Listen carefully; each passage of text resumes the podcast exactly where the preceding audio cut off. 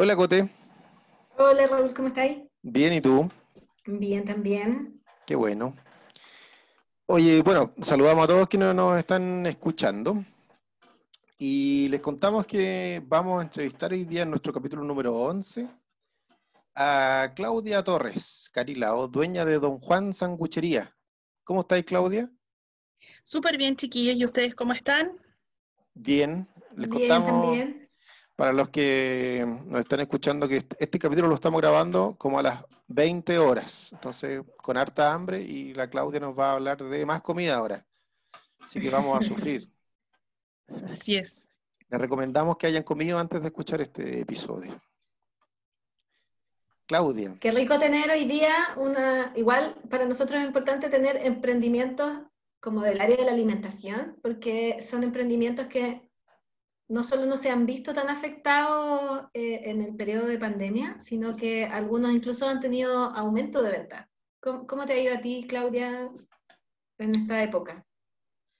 Mira, nosotros, bueno, eh, primero que todo, gracias por la invitación para compartir con usted un poquito de, de- de la historia de lo que es Don Juan y para contarles cómo nos ha ido. Eh, hemos tratado eh, de poder sacar adelante nuestro emprendimiento, eh, principalmente eh, ordenando un poco las prioridades que teníamos. Por ejemplo, con esto de la pandemia tuvimos que cambiar un poco el, las ideas. Nosotros estábamos abriendo un segundo local, estábamos haciendo reestructuración de, de lo que es la fachada del local, eh, poniendo mesas y qué sé yo, para poder hacer un poco más ameno el local. Y con esto de la pandemia tuvimos que cerrar nuestro, nuestro segundo local y, eh, y gua- resguardarnos todos en uno, porque no sabíamos cómo se iba a venir lo que, lo que había pasado ni por cuántos meses íbamos a estar sin trabajar. Gracias a, no sé, al modelo de negocio que nosotros tenemos, que desde el principio nos dedicamos al delivery, nuestro local no se vio tan afectado con la pandemia. Sin embargo, ha necesitado harto esfuerzo eh, en términos principalmente de inversión de dinero en lo que es propaganda, vía redes sociales. eh, tuvimos que invertir mucho en promociones, motivando principalmente a la gente a que gastara plata, digamos, para comer afuera. Y dando la seguridad de que lo que estábamos, la pega que estábamos haciendo, cumplía también con las normas sanitarias para poder tener la confianza de comer eh, afuera, digamos, que te llevaran la comida. Entonces ha sido todo un trabajo, digamos, de joyería para poder eh, no caer en la, no caer en, en el hoyo, digamos. Eh, lo bueno de todo esto es que contamos con un equipo bien fuerte de trabajo y, y eso ha ayudado mucho a que podamos, a que hayamos podido, digamos, eh, superar la pandemia hasta el momento. oye Claudia, cuéntanos, cuéntanos un poco qué, cómo nace tu, emprendimiento. Tú antes te dedicabas, siempre trabajando con tu marido, se dedicaban a un rubro totalmente diferente. Y bueno, tuvieron algunos problemas. Cuéntanos un poco cómo es eso, cómo es esa historia que está bien entretenida. Este, este es nuestro segundo emprendimiento. Eh, siempre, fuimos de la idea de ser independientes, como que siempre desde que nos conocimos fue como nuestra idea de no, tener trabajo, digamos, asalariado, sino hacer nuestro proyecto. Y eh, de la necesidad nace Don Juan. Eh, Don Juan es un poco romántica su historia, nace de 20 lucas que había en el bolsillo en ese momento y nace vendiendo un sándwich al día. Nace en la cocina de un departamento en San Miguel y la entrega, la compra, todo en ese momento lo hacía yo sola. Y estoy aproximadamente marzo, abril, mayo, junio, julio. Habrán sido unos cinco meses empujando sola el negocio. En términos de, no, no sola, digamos, pero no sé, abríamos a las 4 y Pedro llegaba a las 7 de la pega y recién se me podía unir a ayudarme.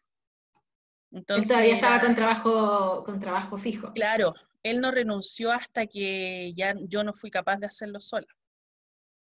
Que es un buen consejo que podemos dar igual a los emprendedores que están recién empezando, que nos escuchan, como no, poner todos los huevos en la misma canasta en un comienzo. Claro, porque no tenéis que pagar cosas, tenéis que seguir dando vuelta a la máquina y, lo, lo, más recomendable para todo el tema de la constancia. Yo me puedo haber caído muchas veces, o sea, habían días que no vendía nada. Y siempre recuerdo una historia, por ejemplo, un día que vendí un sándwich y una lata de bebida.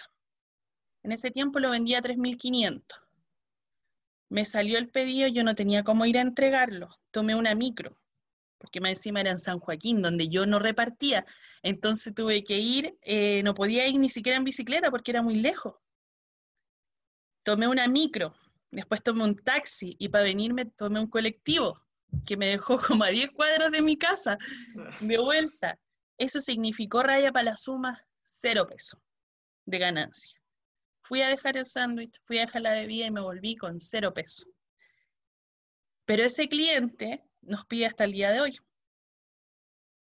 ¿Cachai? Entonces, si lo veis, claro, pucha, qué triste. Todo decía, pero ¿para qué te voy a sacar la cresta por ir a dejar un sándwich?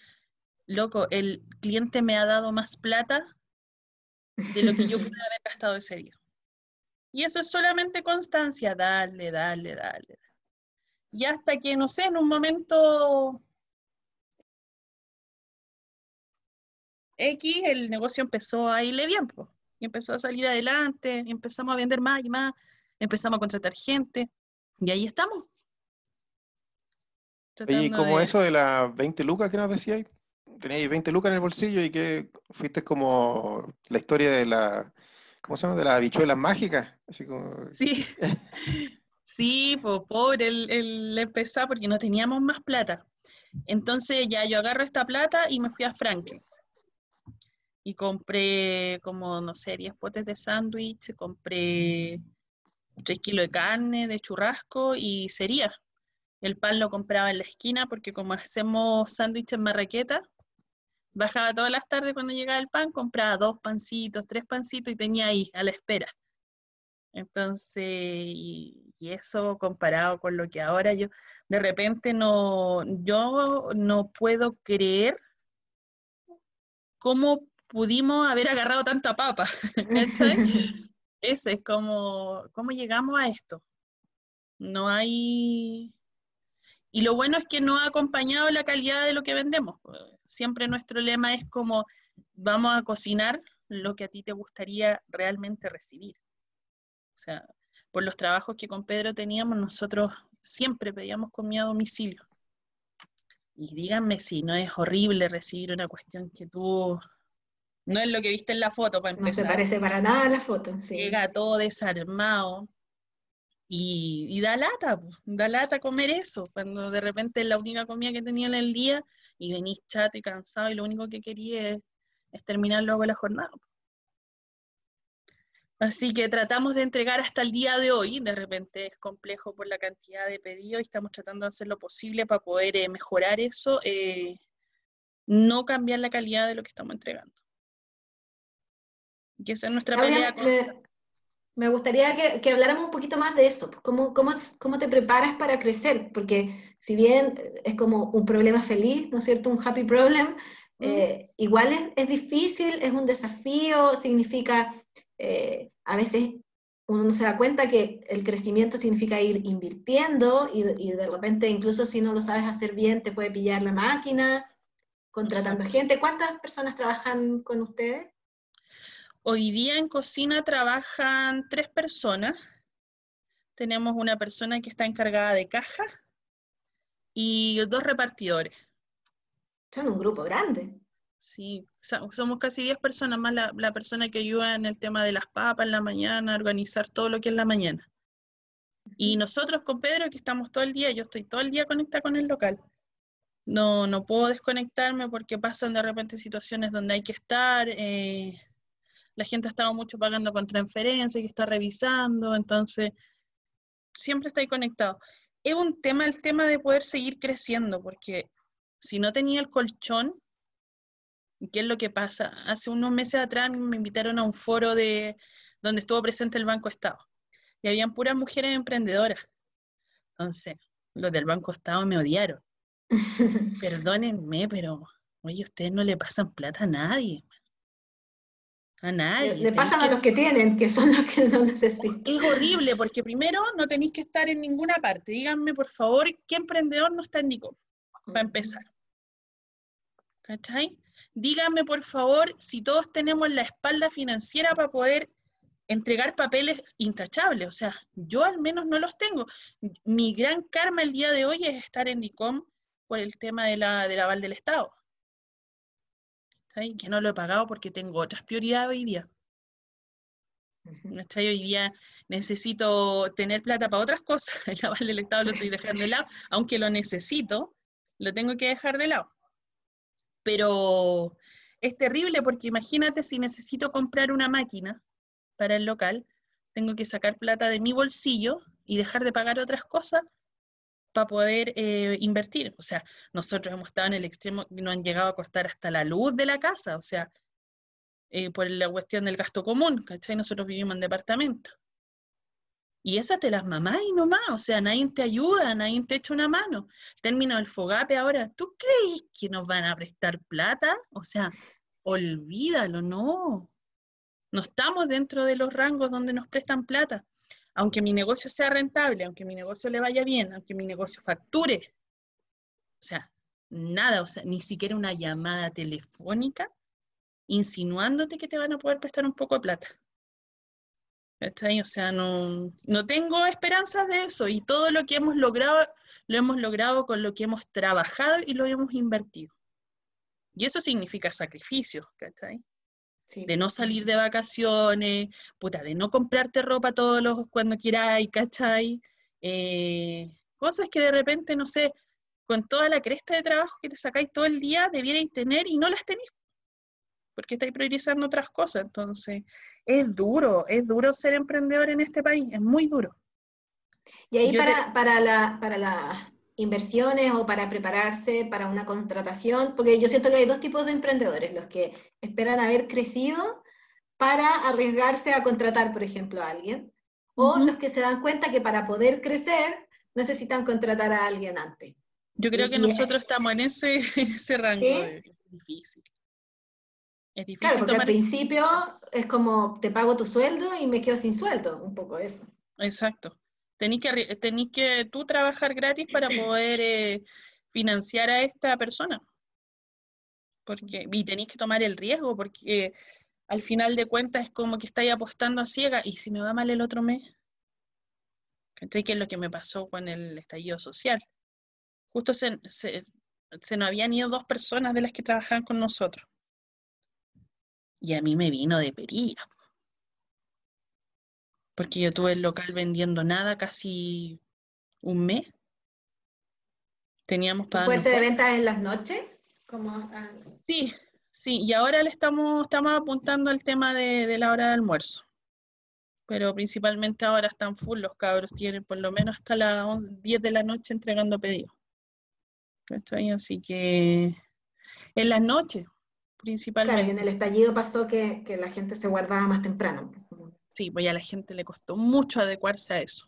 Y ahora nosotros cerramos a las ocho y media por el tema del toque de queda. Pero nuestro cliente igual se adecua. Se han adecuado igual a... Tenemos lapsos muy cortos de tiempo donde tenemos que hacer mucha pega. Entonces, de repente fallamos un poco en eso y ahí es donde viene también, estamos tratando de hacer la renovación dentro del local para poder avanzar más. Entonces, eh, que tiene que ver principalmente con tecnología, y ver cómo, cómo cumples con la expectativa y cómo cumples con los requerimientos de los clientes. Igual estáis perdiendo plata, o sea, yo en días viernes he dejado de atender más de 30 clientes. Si sacáis la cuenta, 10 lucas por cliente, ¿cachai? ¿Y eso por, porque, porque no alcanzas a cumplir con la demanda? Por capacidad, no tengo capacidad para atenderlo. Claro. Entonces, y ahí venís, pues ya hay que ir de nuevo porque no tenéis la plata tampoco para salir. Oye, ¿cómo ha sido lo que nos, nos estabas conversando delante? Que has tenido que invertir harto, me imagino que harto tiempo y harto dinero en el tema de, promocionarte y de convencer a la gente de que vuelva a comprar, eh, que vuelva a pedir delivery en el fondo, tener la confianza de que lo están mm. haciendo con ciertas normas, todo eso, ¿cómo, cómo ha sido todo este proceso? Y, también la pregunta va a, cómo le he hecho tú, por ejemplo, eh, no sé, uno se mete a, tu Instagram y ve una, una foto muy bonita, digamos, donde a uno le dan ganas de comer. Bueno, yo me dan ganas de comer siempre, en realidad no, tengo para qué ver fotos. Pero, ¿cómo, para, aprender todo eso de las fotos? ¿Cómo ha sido el tema de las redes? ¿Te manejaba ya antes? ¿Lo haya aprendido? Mira, yo tuve una muy buena escuela que, fue que participé dentro de unos movimientos sociales por ahí donde me enseñaron harto. Y ahí eh, tuve unos muy buenos cursos y una muy buena escuela de redes sociales. Luego de eso, cuando ya dejé de participar ahí, em, tuve, mm, eh, trabajé con Cercotec. Entonces comencé a trabajar con Cercotec y ellos colaboraron en lo que es la implementación, eh, hacen cursos y, y, es gratuito, digamos, para todos los que quieran trabajar ahí con ellos. Te ayudan harto en el tema de organización de tu local, de tu negocio, de tu emprendimiento. ¿En los centros de desarrollo? Sí. Ya. Así que ese ahí, bueno, con ellos me, me, ayudé harto también para poder empezar. Y claro, con esto, para que la gente, nosotros, para que pudieran volver a tener confianza, digamos, en comer, eh, principalmente el tema de las redes sociales, pagar Facebook y pagar eh, Instagram como publicidad, ha sido una de las plataformas que nos ha ayudado a salir de esto, a poder llevar la pandemia, digamos, bien. Eh, se invierte plata, pero tenéis que estar claro que es una ayuda necesaria. ¿ya? Y estar todo el día pendiente, eso es de las redes. Nosotros, el tema, por ejemplo, de la misma foto, eso es todo auto eh, hecho, digamos, hoy día. No, no hay nadie que no, no, no, no ayude, digamos, de afuera a poder sacar todo lo de redes sociales adentro, lo hacemos nosotros mismos en este caso yo, digamos, ¿cachai? Pero es todo, como digamos, autodidacta. Pero se nota que hay, que hay como trabajo ahí, hay un logo, hay elección de colores, ¿eso, te asesoraste? Sí, sí, al principio tratamos de poder, eh, como te digo, estos cursos que tuvimos en algún momento ayudaron harto a, poder buscar una línea de, de, trabajo y que no fuera, porque siempre lo que pasa con los emprendedores es que siempre tenéis que tomarte en serio lo que estáis haciendo. ¿Cachai? O sea, no sé, por ejemplo, eh, McDonald's. ¿Cachai? O sea, no, yo no veo a McDonald's, por ejemplo, usando otros colores. ¿Cachai? No un festival de colores, tenéis que tener una línea, que se vea, cuando tú veas tu local, que se vea como una cuestión decente, o sea, que realmente tiene una línea editorial, que es serio, digamos. Y lo, importante también, porque la gente no dejó de pedir, a mi entender, es por el tema de la cercanía también. Nosotros somos los que hablamos con los clientes cuando hay problemas, nosotros somos los que estamos ahí siempre. O sea, ahora le ha tocado más a Pedro y más duro estar en el local siempre, pero tú vas al local y nos vas a encontrar alguno de los dos. Ya. Hace poco asumí ya que Pedro es mi socio, antes era yo la dueña nomás, ahora ya, sí, eres mi socio. Así que no, así, uno de los dos siempre lo vas a encontrar en el local y, la gente ya nos conoce, entonces eh, eso igual da la confianza para poder pedir y todo. Ustedes se dedican los dos al emprendimiento full time en estos momentos. Vivimos de eso, vivimos de Don Juan. Nunca pensé que iba a ser así. Yo creo que mucha gente apostó, porque la gente en ese sentido, no sé si le ha pasado con otros emprendedores, pero del otro, delante veía un video también de un chico que dice como que empecé algo y resulta que mi familia y mis cercanos y mis amigos eran los menos que tenían confianza en mí. Como los primeros que te echan para abajo. Me acuerdo que un muy buen amigo ahí me dice, eh, cuando empecé, empecé yo sola el, el tema, me dice, ¿qué si, eh, como para qué le metís tanto color con, con las sangucherías si vaya a durar menos que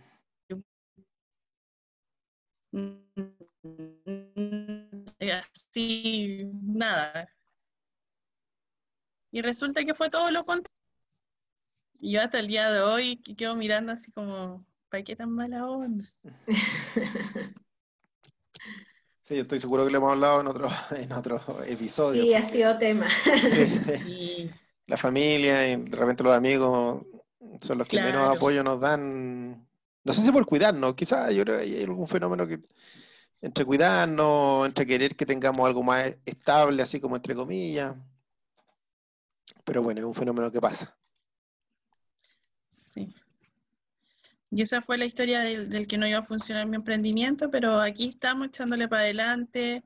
Eh, lo que más me tiene contenta de que en la pandemia nos haya ido bien es, bueno, primero agradecer a todos los clientes que, siempre nos han sido fieles. Tenemos una gama de clientes que, siempre está ahí, digamos, y, y, lo bueno es que hemos podido nosotros sustentarnos económicamente y también a los chiquillos. Porque más que mal yo al menos nunca pensé que mi emprendimiento, mi idea, mi local iba a ser capaz de darle que comer a tanta gente. ¿Cachai? Porque tú lo veías así por fuera y todo, pero detrás de todas esas personas que trabajan hay más gente, hay más familia, ¿cachai? Entonces, de lo que tú haces día a día, estás entregándole a todos. Y eso es, en el fondo es reconfortante poder, y ahí tampoco te permite bajar los brazos, porque al final ellos también confían en ti. No, y no es menor ahora poder decirle a, alguien después, oye, atravesé una pandemia con mi emprendimiento. Claro, si sobrevivo a esta pandemia, venga todo lo que venga. No me para nada. No me para nada, sí. ¿Y qué proyectan ustedes ahora para, para adelante? Mira, hoy día estamos como en el limbo con Pedro. Nosotros tenemos semanalmente nuestras reuniones de nuestra junta de directorio, que son bien serias. Todo el mundo cree que nosotros nos, juntamos a fumar opio, pero no, no es así. ¿Cachai? Eh, son bien serias nuestras juntas y, tratamos de, tirar lineamientos para lo que queremos y para lo que no queremos, eh, para lo que pensamos hacer, y no somos bien cuadraditos en ese sentido.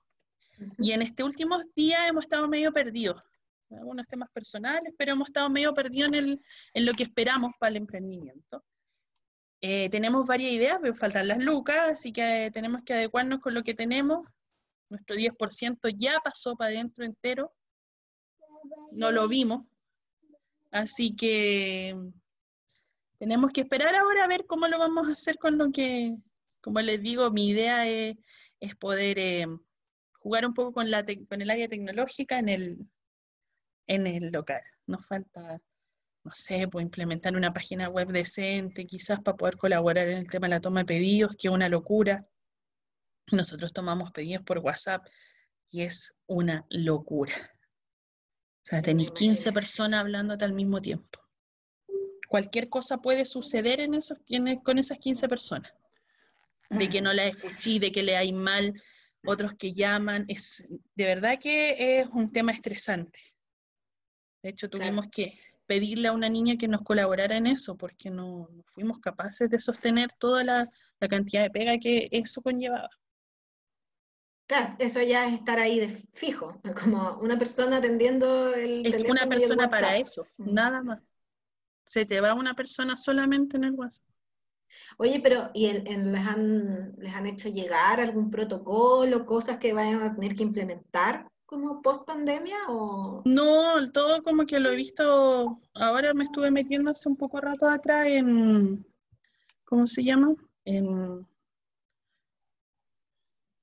en el ministerio estuve viendo algunas cosas pero ahí viene nuestro problema ahora porque como nuestro local se reinventó para el tema delivery full todo el tiempo y ahora abrir el local como para la gente y ahí nos va a entrar el colapso en otro sentido porque vamos a tener el delivery más la gente. Claro. Que no es menor. Y ahí es donde vienen los tiempos de espera. Y eh, es un tema. No sé qué vamos a hacer. Yo creo que nuestras próximas conversaciones están destinadas a eso. O sea, no, no sé ahí cómo lo vamos a ver. Para nosotros va a ser un caso abrir el local. Pero siguen con la idea de, retomar, tener un local. No, no se quieren cambiar 100% a lo, a lo del delivery. Sí, porque al final la gente igual necesita como el local. Porque como que necesita ver de dónde sale la comida. Y nosotros somos como de la idea de la cocina abierta. Entonces, vean lo que están cocinando. No tengo ningún problema en que me vea el aceite, ¿cachai? No, no, no, escondo esas cosas. Eh, no sé si todas las cosas que uno hace en la cocina, estáis cocinando bien. Si lo estáis haciendo bien, no tenéis por qué negar que lo vean. Entonces, igual la gente necesita como saber dónde llegar. Yo me acuerdo que los, los primeros meses cuando abrimos Don Juan, la gente de la comuna llegaba como a conversar ahí. Y tú tenías vecinos que se encontraban afuera y hablaban afuera. Entonces, mientras esperaban su sándwich, se tomaban una, vecinos que en su vida se habían visto. ¿Y usted dónde vive? No, aquí a la vuelta, y usted no, en el edificio. Y con, oiga, ¿y cómo el barrio y la cosa? Y tú los veías conversando y decía, Pedro, estamos haciendo barrio aquí. O sea, nuestro local se puede transformar en, no sé, yo siempre como viendo el lado medio político tratando de organizar eso. Podemos hacer algo aquí interesante, le decía yo. Pero igual necesita uno ver el local. Sabía quién le estáis pidiendo. Claro. Entonces, sabéis que me podía encontrar a mí ahí eh, o a Pedro o alguien visual que te diga con nombre y apellido, ¿cachai? Porque la gente de repente también quiere respuestas, es como, no sé, vaya a comer al McDonald's, ¿con quién habláis? Con el jefe local. ¿Y quién él? ¿Cachai? No, pues aquí estáis hablando con el dueño del local, o sea, yo te estoy dando la solución, nadie más. Así que esa cercanía también es la que a la gente le da confianza dice atendido por su propio dueño, chuta, de verdad sí que pesa. De verdad sí que eh, eh, la gente valora mucho eso. Y quizás todo eso que, construyeron en su momento les ayudó para que después la gente confiara en seguir pidiéndole, en el fondo, porque ya conocían cómo trabajaban ustedes. Sí, yo creo que sí nos ayudó el camino que no hicimos antes y, y creo que, no sé si fue fortuna del, o cosas del destino, que, que, nos agarró en un buen momento y pudimos canalizar bien la idea. Y en algún momento igual yo pensé que lo habíamos perdido, don Juan, dentro de todo lo que ha pasado de cambio y todo. Y logramos tomar de nuevo la rienda del local y decir, ¿sabéis qué? Esto es lo que quiero. Para allá vamos. Esto es lo que, lo que necesitamos. Así que ahora esperando más cómo se vayan dando las cosas, igual con un poco de miedo, porque aparte que los chiquillos se han cuidado un montón. O sea, los repartidores, yo les dije el primer día cuando empezaron a cerrar la cuarentena, aquí cae uno chiquillo y cagamos todo. Porque como trabajamos todos juntos, si uno se enferma, estamos jodidos, o sea, son 15 días, 20 días local cerrado, y eso significa no generar lucas y yo les dije al tiro, Lucas, para pasarles yo no tengo. Mm. Más de lo que trabajamos día a día. No tengo plata, cabrón. Aquí cada uno nos tenemos que rascar con su uñita nomás. Y los chicos han portado un 7.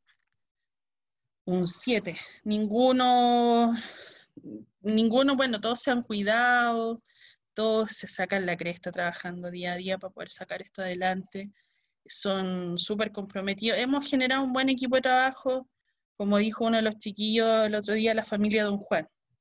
Creo que no anda muy alejado de eso. Yo creo que gran parte del éxito de Don Juan ha sido la gente que ha llegado a trabajar a Don Juan y que ha logrado que hoy día Don Juan sea lo que se está convirtiendo. Que un, que un negocio serio, digamos. Y ahí con las contrataciones, ¿cómo, lo han hecho? ¿Lo han hecho como con amigos, con gente conocida o han contratado eh, con aviso, personas? Algunos con aviso y otros por dato. Ya. Por dato. Eh, sí. Van llegando así, no sé, como que al final, como que todos tenemos alguna relación con el otro. Ya. Pero o sea, ¿cómo se llama? Eh, no familiar ni nada, como que en algún momento nos vimos y, oh, sí, ya quieres trabajar, sí, ven. Eso. Pues los chiquillos súper comprometidos, yo no tengo nada que decir. Como no he podido estar mucho en el local estos últimos meses por el tema de la pandemia y como les contaba, tengo un, bebé chico, eh, he tenido que estar en teletrabajo. Yo soy como, yo les digo que soy, bueno, yo no, algunos cachan, algunos no, porque yo soy como el, señor Mandiola. ¿Cachai? Como el que manda, pero no está nunca. No está nunca, claro. No está nunca, pero saben que está, pero no, no, que no está. Entonces, y trato de estar todos los días, los llamo, hablo por teléfonos con ellos todo el día y que en qué están y todo. Me gusta saber también cupuchantear ahí en qué están para poder eh, ver también si necesitan algo. Uno nunca sabe, pues la gente igual tiene sus dramas y a mí me gusta igual estar bien presente con los chiquillos, dentro de lo, de lo que se puede. Sí, oye, me quedé, me quedé con hartas preguntas que hacerte.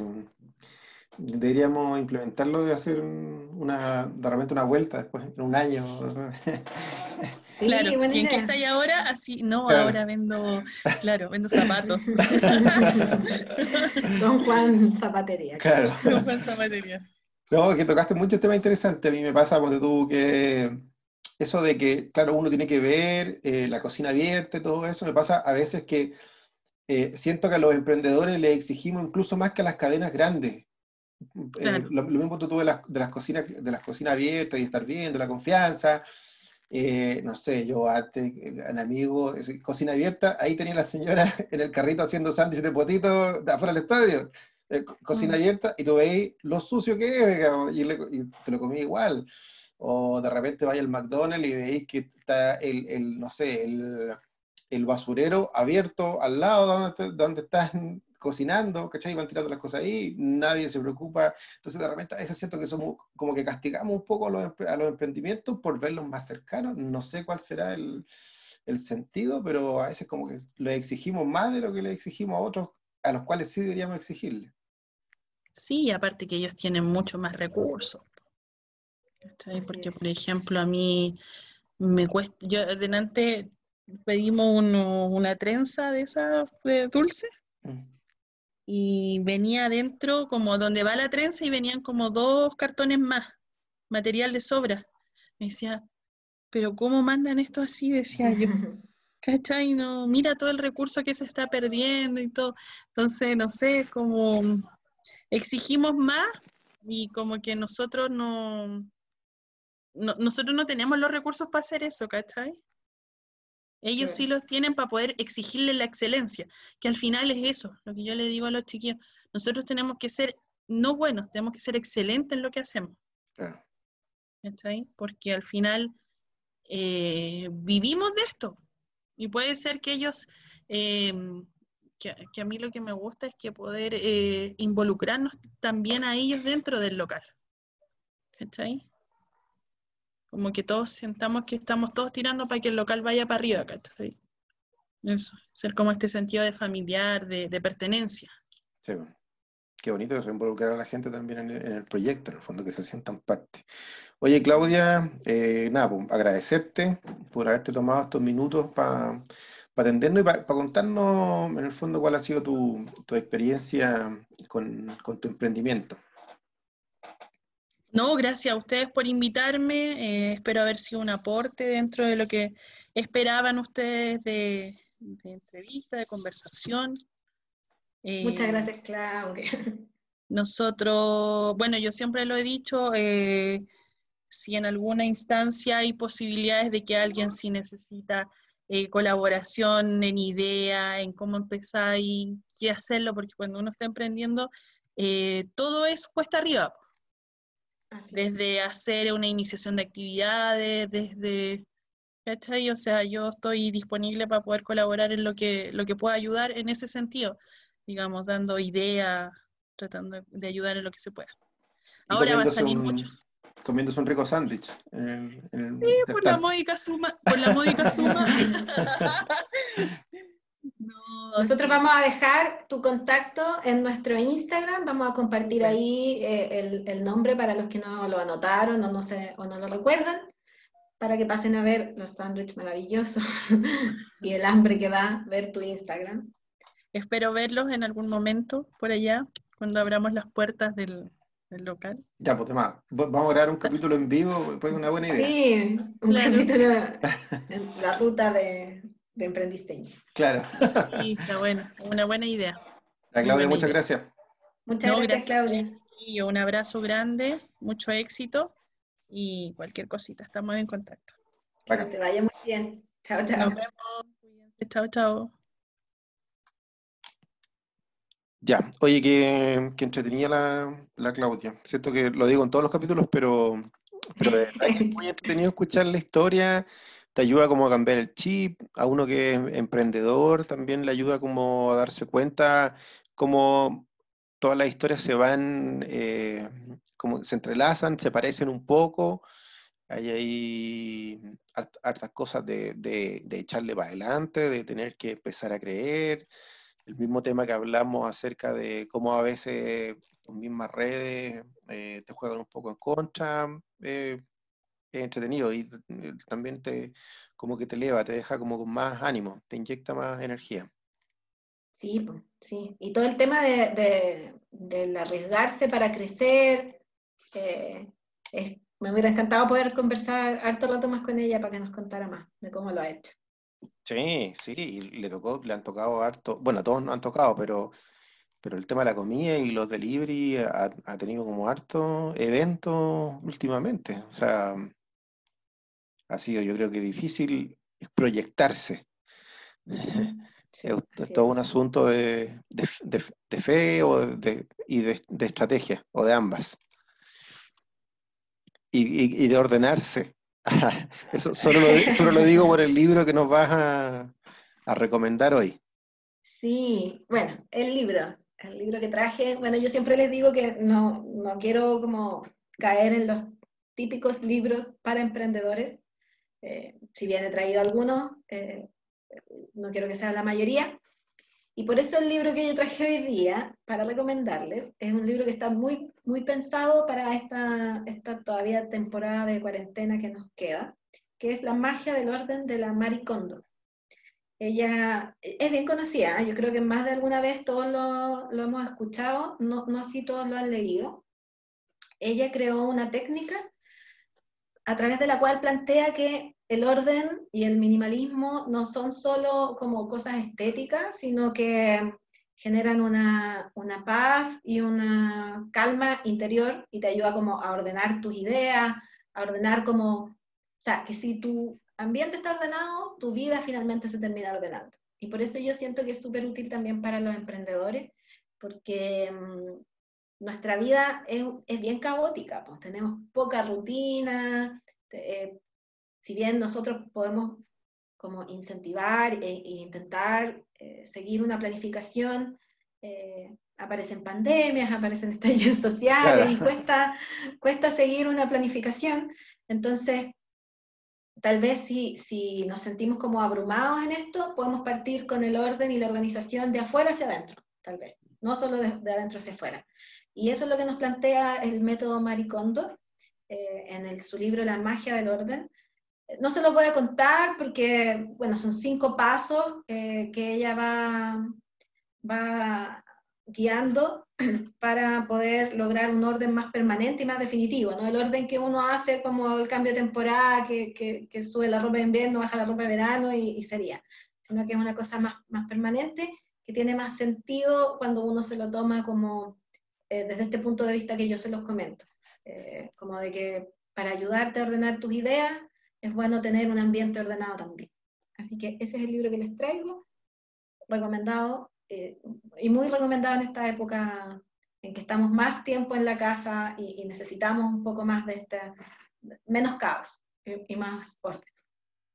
Sí, yo creo que eso igual puede ayudar mucho a generar un ambiente para poder seguir trabajando en el fondo, tantas cosas que hay que hacer y tener un ambiente ordenado te ayuda mucho y lograr tener un espacio donde sea tu oficina, tu lugar de concentración, eh, que no esté sobresaturado, eh, es, un, buen punto por donde empezar. Estupendo. Ya pues, amiga. Ya pues, Raúl. Lo dejamos acá y bueno, gracias por escucharnos. Recuerden seguir nuestro Instagram, Emprendiceno Chile. Ahí les vamos a dejar la, la fotito y el link para el, para el emprendimiento de la Claudia también, para que vean ahí sus, sus ricas fotos. Si viven cerca pueden pedir, si no, quizás se pueden inspirar y hacerlo en sus casas y comer algo, algo rico. Listo, Raúl. Nos vemos en, nos escuchamos en dos semanas más. Ya, adiós. Chao.